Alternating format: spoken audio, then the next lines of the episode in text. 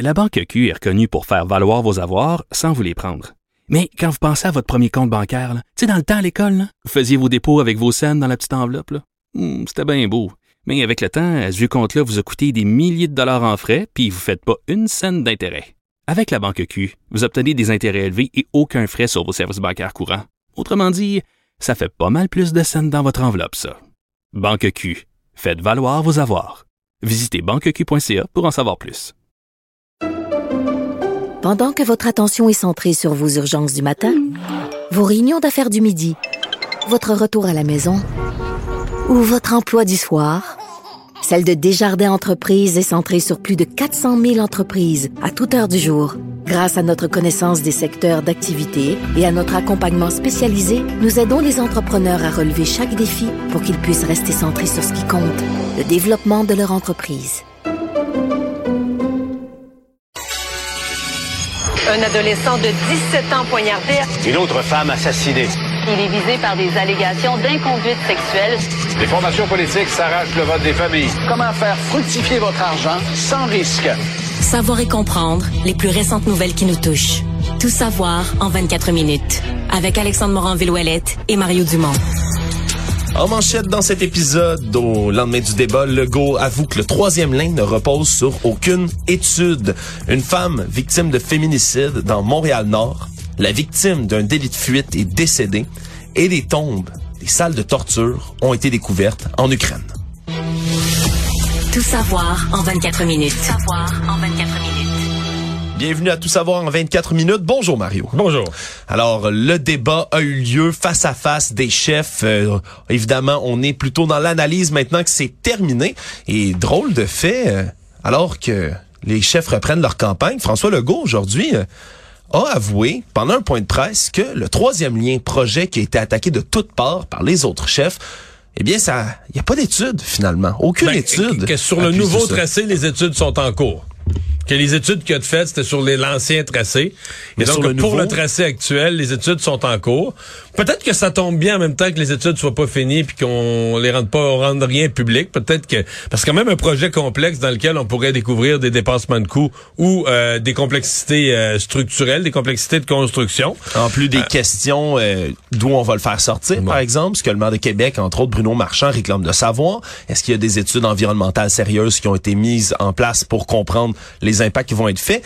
Tout ça euh, fait en sorte qu'aujourd'hui, ben, après s'être fait harceler de questions sur le troisième lien, tu trouves pas ça étrange qu'ils choisissent cette journée pour soudainement dévoiler que ben il y en Ben, a c'est pas finalement d'études. c'est c'est parce que ça, tu vois là, c'est le débat, ce qu'on appelle le débat sur le débat ou les lendemains de débat. Il y a trois quatre affaires qu'on doit euh, associer à du lendemain de débat. Première, euh, celle-là. Donc, Éric Duhem hier a semé une graine en poussant sur le thème où sont les études, où sont les études, où sont les études. Aujourd'hui, les journalistes ont pris le relais. Ça a fait sortir cette nouvelle-là. Du côté de la CAQ, on a sorti un petit dépliant, un petit pamphlet qu'on met dans les voitures parlant de la taxe orange, mais le dépliant, écoute, faut que les gens le voient, là, vous allez le voir dans une photo. Ouais, c'est c'est la orange, Il est orange. C'est le- c'est à la fin, c'est signé CAC, puis c'est signé, là, payé euh, l'agent officiel de la CAC. Mais quand vous le regardez, là, avant d'aller jusqu'à la dernière ligne, c'est le orange Québec solidaire, puis ça dit, puis il semble-t-il, j'ai pas vu toute la study, mais semble-t-il qu'ils mettent ça sur les SUV, ils mettent ça sur les fourgonnettes, ils mettent ça sur les Toyota Camry en disant ce véhicule sera taxé.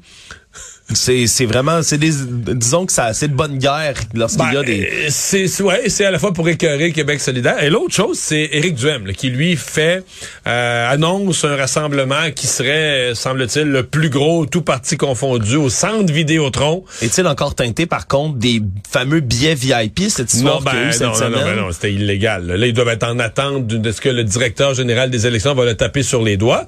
Mais une fois avertis par le DGE, ils ont arrêté la vente des billets à 500 dollars. Reste que c'est si Éric Duhem met, je sais pas, une coupe de mille personnes ou un nombre auquel on n'est plus du tout habitué dans les rassemblements politiques d'aujourd'hui. Parce que ça arrive de moins en moins. Hein. Historiquement, là, on Ah, regarde des images en noir et blanc, Jean Lesage, René Lévesque qui mobilisent des dizaines de des milliers, milliers de personnes. Mais autrefois, c'était un classique. Là. Mettons le Parti libéral, un parti qui était un parti d'organisation, le parti du PQ aussi. Là. Le lendemain du débat, il faisait, un rassemblement de 1000 et plus, là, 1000 à 2000 personnes ou et plus, pour montrer que les gens sont tellement... Parce que tu sais, tu veux consolider la performance de ton chef. Veux-tu dire, la performance du chef a été tellement bonne là qu'on a fait un rassemblement de 1000 personnes, Finalement, ça n'a pas de bon sens. Il est venu 1700. Ça dé... C'est c'est l'histoire que tu essaies de, Ah. de, t'essaies de créer l'histoire que la écoute, la, les journalistes ont beau dire ce qu'ils veulent. La performance du chef a été tellement bonne que là, Les gens se déplacent par peut- milliers pour être on, là. On est plus capable de faire un rassemblement sans que ça déborde la salle, puis il y a du monde dans le stationnement, puis il y en a partout. C'est l'histoire qu'on voulait créer. La plupart des partis de la CAQ, ils mobilisent plus de monde. Ils ont des, ils ont des voteurs, mais ils ont pas, ils ont pas un militantisme si fanatique, là, si Ouais, intéressé Ils à font des rassemblements partisans sans que ce soit comme ça des foules quelques énormes. centaines, puis- quelques centaines. Est-ce Euh, que ça peut être payant pour Éric Duhem à ce moment-là, Mario, de, Ben, de revenir à cette vieille formule-là qu'on voit plus? Ben, c'est que ça impressionne. Tu sais, c'est ce que, ce que- je viens de décrire comme ce qu'on faisait autrefois, c'est ce qu'il va essayer de nous faire cette année, là, de dire, ben, regardez, là. Ce soir même. Les journalistes, oui, les journalistes veulent bien euh, dire ce qu'ils veulent, peuvent bien dire ce qu'ils veulent. Est-ce que le monde a aimé, est-ce que le peuple a aimé le débat d'Éric Duhem? Oui, il se présente en masse au centre Vidéotron. À suivre. Savoir et comprendre. Tout savoir en 24 minutes. Parlant des conservateurs, Éric Duhem euh, se retrouve dans l'embarras euh, par le moyen d'un de ses candidats, hein, à l'aube justement de ce rassemblement qu'il veut faire. Un de ses candidats, Yves Beaulieu, dans Pointe-aux-Trembles, il y a une vidéo, une vidéo qui ressort, qui refait surface, qu'il a- qu'il aurait du moins publié lui-même il y a environ un an et demi sur les réseaux sociaux dans lequel il regarde François Legault donner un point de presse à la télévision et en se filmant Sur la lui- pandémie, un point de presse de pandémie. hein? oui, un de ces fameux points de presse là, santé là et il approche de la télévision et invective le premier ministre dans la télé. On peut écouter ce que ça donne. Mange, mange, sérieux. Que les calices. Hein? Juste la queue!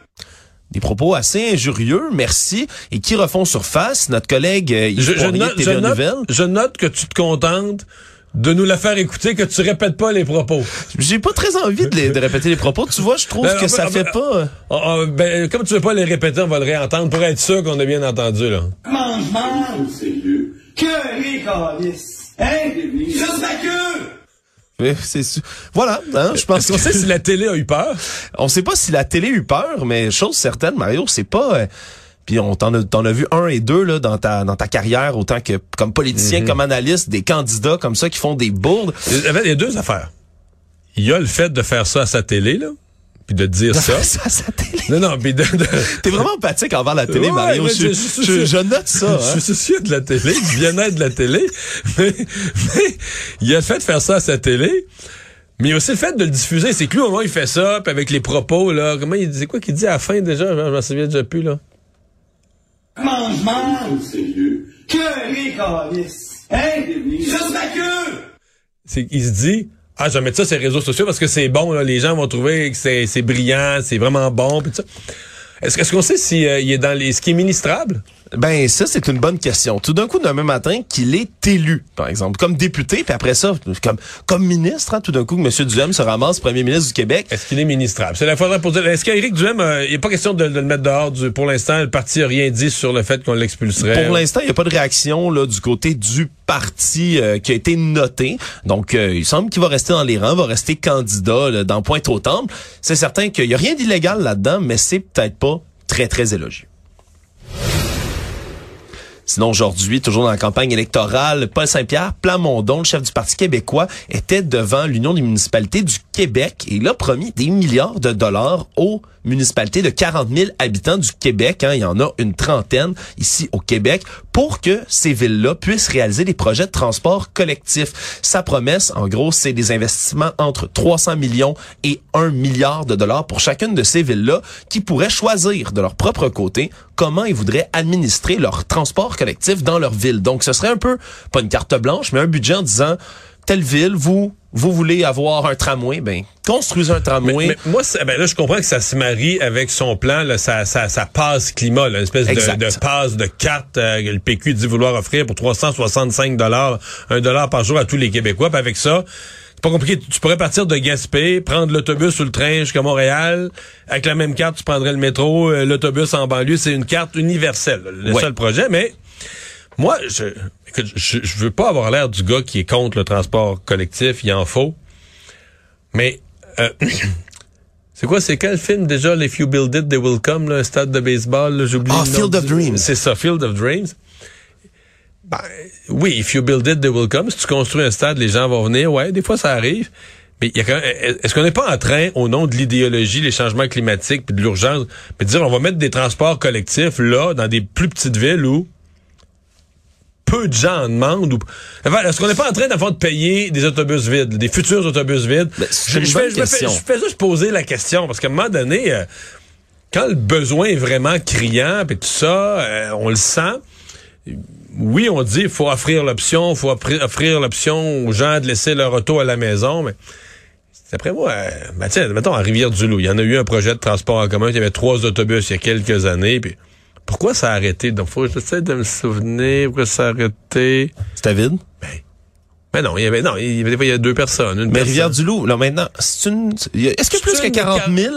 Est-ce Non, que c'est une des 30 non, villes? Non, elle est pas dedans, pas 40 000, Pas encore. mais pas loin, 25 000. Ben, Mais c'est certain, après ça, Mario, on, si on donne pas l'option aux gens, tu sais, on dit Non, je euh, délaissez votre voiture, mais il je n'y a pas sais, les je le options. sais, je le sais, je le sais. Ben, c'est c'est certain que c'est un projet qui peut, comme ça, sembler risqué, mais en même temps, est-ce que la modalité comme ça de laisser à chaque ville la, la- l'option de réaliser leur propre projet de la manière dont ils veulent le faire avec une enveloppe budgétaire qui pourrait varier, ça peut être quand même c'est une façon d'aller rencontrer que les villes feront pas des affaires qui répondent pas à leurs besoins. Mais après ça, tu peux aussi ouais. avoir un petit maire local mégalomane qui te fait un projet de fou euh, avec, ça, un, c'est une, ça, c'est une autre avec question. un tramway qui porte son nom puis que ouais. Et en même temps, euh, Paul Saint-Pierre Plamondon, ben lui a ouvert la porte au pacte vert qui a été réclamé plus tôt cette semaine par les villes, les grands, quatre grandes municipalités du Québec et autres, 2 milliards de dollars pour moderniser les infrastructures face au changement climatique. Il y a eu un, un déluge à Montréal cette semaine qui, qui a poussé un peu le débat un peu plus loin.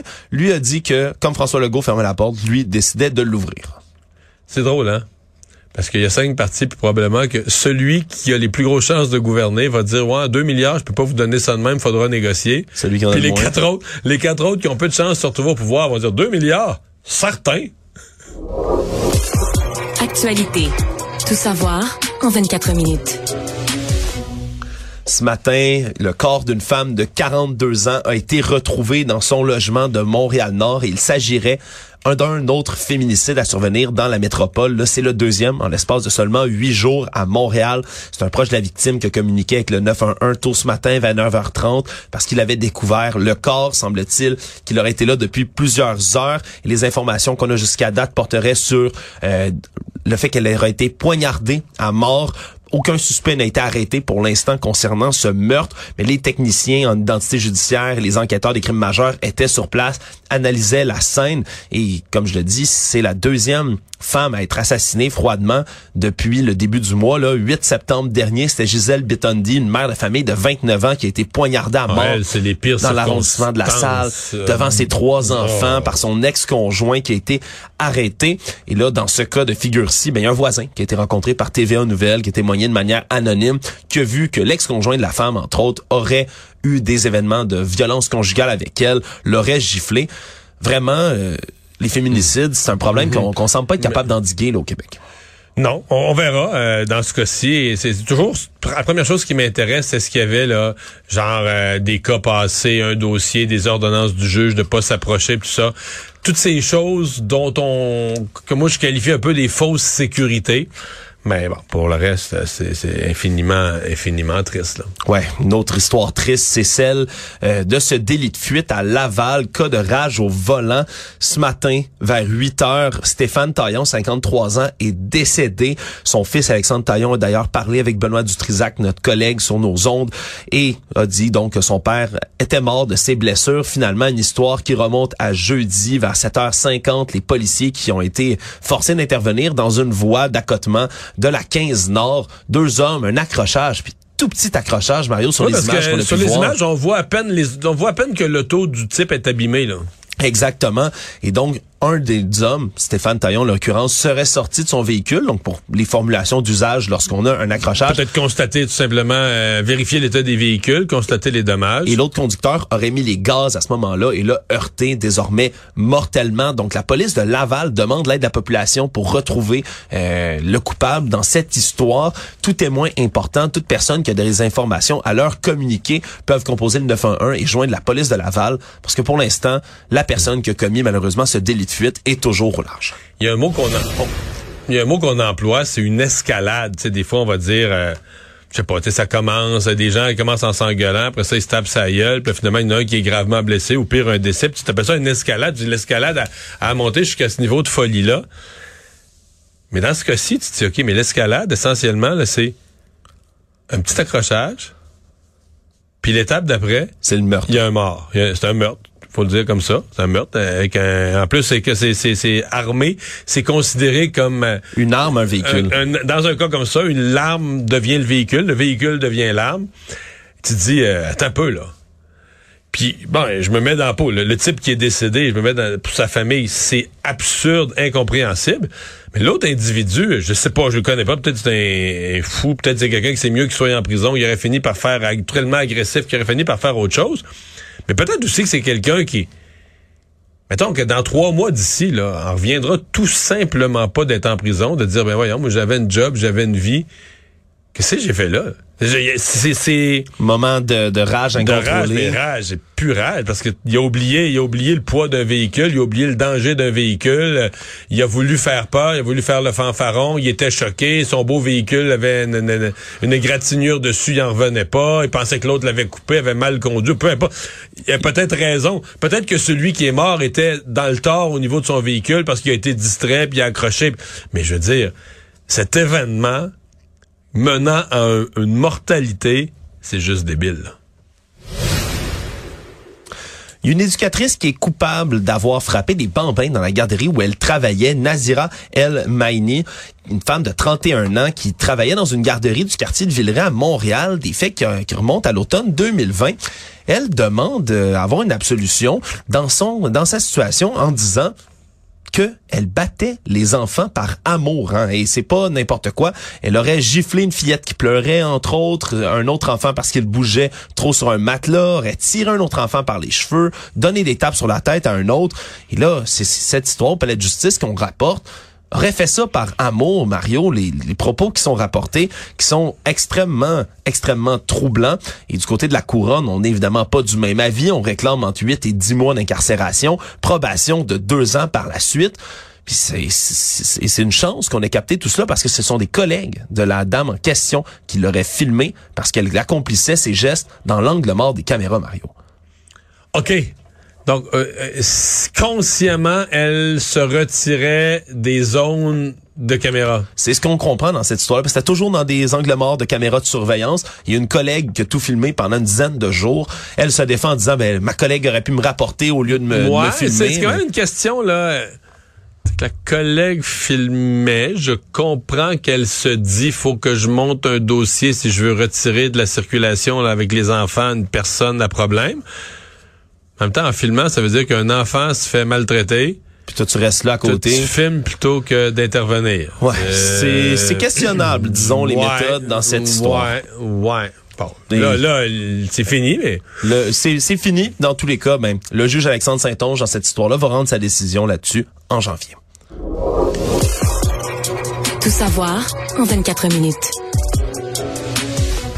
Peut-être que tu connais Mario, cette tradition de la rentrée scolaire, celle où ben des parents qui voient leur enfant rentrer, euh, par exemple à la garderie ou la rentrée des classes première semaine en, en, maternelle ou encore en première année, qui vont poser avec l'enfant avec des fois un petit tableau, une petite pancarte, euh, euh, moi Mathis, première année, 8 ans, bref, ont des belles photos, la photo de la rentrée. Mais en ce moment, les autorités, la Sûreté du Québec met en garde les parents contre cette pratique-là parce que ce qu'on dit, c'est que des clichés comme ça d'enfants, la rentrée des classes, souvent, ça, ça contient toutes sortes d'informations sur les enfants. Par exemple, leur nom, leur âge, le nom de l'école également, des caractéristiques physiques, comment ils sont habillés cette journée-là et autres. Toutes des choses qui pourraient être utilisées à mauvais escient par des prédateurs, Mario, qui pourraient utiliser ces infos-là, entre autres, pour approcher l'enfant en se, servant, voilà, hey, Mathis, viens ici, par exemple, gagner leur confiance en ayant des informations que seul un parent, un proche ou un ami pourrait avoir. Donc, Donc il rassurante pour l'enfant. Si la personne sait tout ça, c'est comme réconfortant là. Voilà, Il devient presque plus un étranger. Exactement, des, donc des informations qui pourraient servir à ce prédateur-là pour approcher des enfants, comme le nom de l'école, par exemple, pourrait comprendre dans quel établissement se rend cet enfant-là vu sur les réseaux sociaux. Et donc, ce qu'on dit aux parents, c'est le moins d'informations possible. Si vous prenez des photos, bien sûr, vous avez le droit de prendre un cliché avec votre enfant. Le nom de l'enfant, le nom de l'école, l'âge, l'année scolaire, les caractéristiques physiques et toutes les informations trop personnelles, évitez à tout prix de mettre ça sur les réseaux sociaux, parce qu'il y en a qui peuvent se servir de ça. Et la Sûreté du Québec sont pas tout seuls. Il y a la Gendarmerie royale du Canada aussi qui met en garde contre ce genre de pratique. Même chose du côté du SPVM. Il faut, faut, faut, faut se méfier. Hein? Oui, il faut se méfier tout totalement. Sinon, euh, mauvaise nouvelle, on le savait euh, du côté des restaurants que ça n'a pas été facile dans la dernière année, mais là, il y a un rapport annuel qui a été publié par Restaurant Canada qui fait état vraiment de l'hécatombe qu'il y a eu dans le milieu de la restauration. C'est deux fois plus de fermetures qu'il y a eu dans une année que d'ouverture. Et même, par exemple, là, si on parle de la période d'avril 2021 à juillet 2022, c'est 3784 fermetures de restaurants qu'il y a eu contre 2140 ouvertures pendant ce temps-là. Et on, les, on le sait, là, les deux suspects habituels dans cette affaire, ben, c'est le manque de personnel. En ce moment, au Québec, on dit que c'est 38 570 postes sont vacants dans le milieu de la restauration. 38 000, c'est 22% de tous les postes en restauration vacants dans l'ensemble du Canada. Puis après ça, c'est l'inflation, Mario. On l'oublie, mais en 12 mois, là, sur un an, le prix du bœuf a augmenté de 16,8% le prix du poulet de 10,4 et le prix des produits laitiers, c'est plus de 12% qui ont augmenté. Mais les prix en restauration ont augmenté. C'est vraiment, vraiment mesurable. là. Ouais, Euh, quand vous allez au restaurant, des, ça, ça se voit de plus en plus, hein, le, Ouais, les prix ouais, qui ont gonflé. Ça, ça augmente. Il il y a aussi un phénomène, il faudra, quand on aura tous les chiffres, mais il y a eu, bon, là, on parle de la restauration, mais on pourrait parler de l'ensemble des commerces. Il y a comme eu une, une interruption du processus normal de faillite. Parce qu'à tous les ans, des, des petits restaurants, des petits commerces, il y en a qui font faillite, là, Ouais. c'est tous les ans. Pendant le début de la pandémie, il y en a pas eu. On pourrait dire, ben voyons, c'est là que ça allait le plus mal. Ben non, les gouvernements ont mis en place des programmes tellement généreux de support, puis des prêts, puis tout ça. Pour pas que ça arrive, justement. Mais pour, pour, pour pas que ça arrive, en fait, on voulait pas, on voulait pas que les commerces fassent faillite à cause de la pandémie. Mais en faisant ça, c'est comme si on a aussi donné des prêts qui sont devenus une bouée de sauvetage pour des entreprises qui auraient fait faillite Dans tous les cas. dans tous les cas, sans, une- mettons une entreprise là, en, en- mars 2020, un restaurant, là, il était fini. Il passait pas, il passait pas le printemps, il passait pas l'été. Il était dans dette. Il était déficitaire semaine après semaine. Il rentrait pas dans son argent, il aurait fermé. Arrive, arrive mars 2020, on l'oblige à fermer. Le respirateur artificiel. Arrive. Et donc là, le gouvernement te fait des prêts. là. Les gens les ont pris ces prêts-là. Et là, ils ont été sur ce respirateur artificiel. T'as une bonne image pendant X mois. Mais si ton restaurant est pas rentable, c'est pas seulement qu'il est pas bon, mais t'es pas bien situé, t'es jamais capable de générer plus de revenus que tes dépenses, puis le coût de la nourriture augmente, puis si t'augmentes tes prix, ben t'auras plus de clients, fait que t'es pas capable de rentabiliser. Et maintenant, il faut débrancher le patient. Ben là, une fois que le une fois que le gouvernement se retire, il arrive quoi? Ben tu reviens exactement au même point, tu fais faillite, puis le gouvernement perd son prêt. Le monde. Scène d'horreur en Ukraine au moment où les autorités ukrainiennes reprennent de plus en plus de territoire. Et là, c'est des centaines de tombes, 443, qui ont été découvertes dans une forêt en périphérie d'Izium, qui est une ville dans la région de Kharkiv qui vient d'être prise aux mains des Russes. Et c'est vraiment des images qui nous rappellent les premières horreurs qu'on avait vues à Boutcha, entre autres là dans les dans les premières euh, instances du conflit.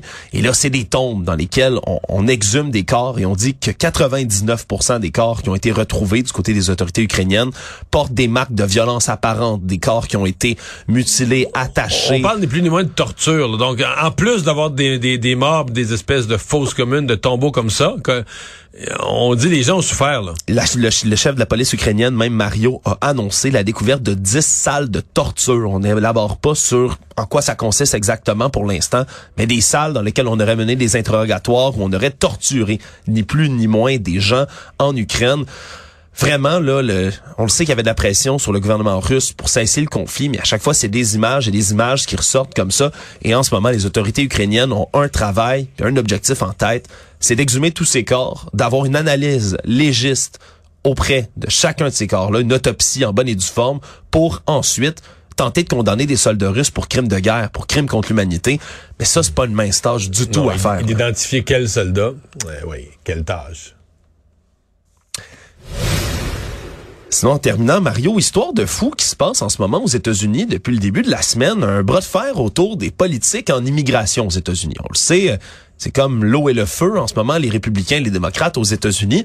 Sauf que dans ce dossier-là de l'immigration, il y a le, le pétulant euh, gouverneur républicain de la Floride, Ron DeSantis, qui est présumé comme l'un des candidats à part Donald Trump pour représenter les républicains à la présidence en 2024, qui a décidé de faire une leçon aux démocrates en matière d'immigration et a envoyé des immigrants irréguliers.